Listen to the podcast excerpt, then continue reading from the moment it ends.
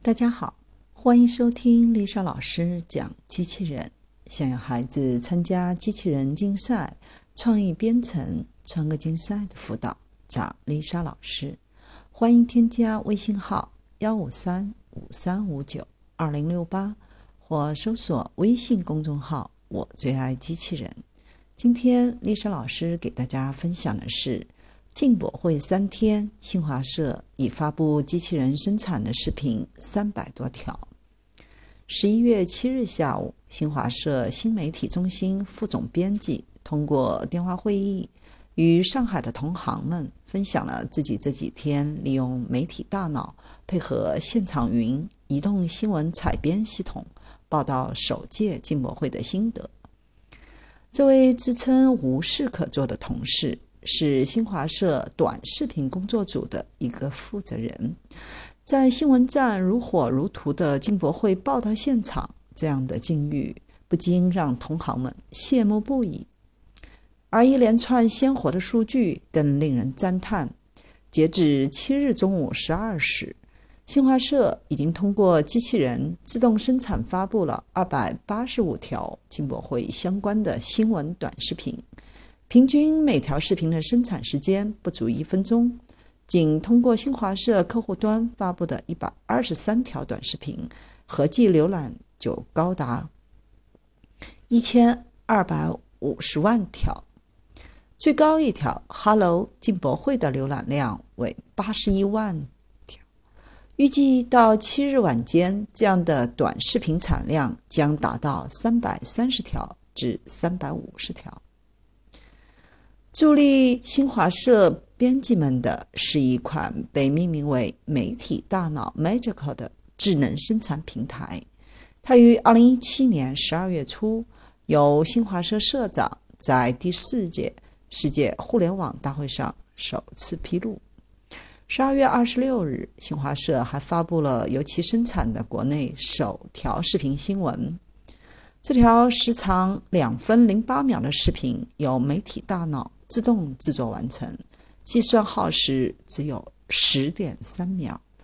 目前，Magical 已更新迭代至三点零版本。一套完整的媒体大脑系统，除了自动化的视频生产，还包括新闻分发、采集、版权监测、人脸核查、用户画像、智能对话、语音合成等其他几个功能。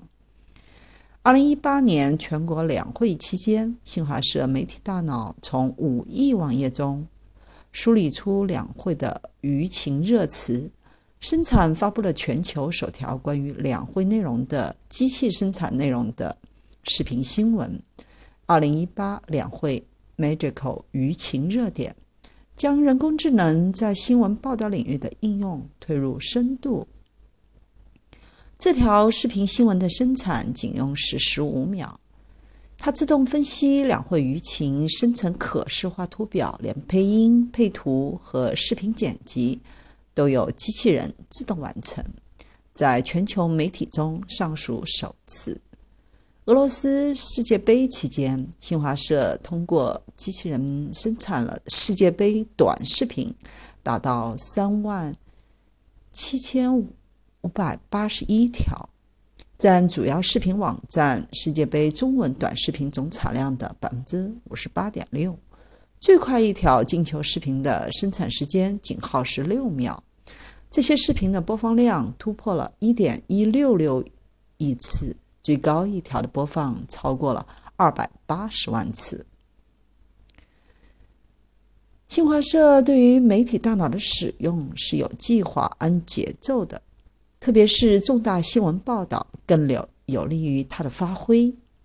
作为同事这次无事可做，但平时他的工作量可不小。相信做过视频的同行都能有所体会。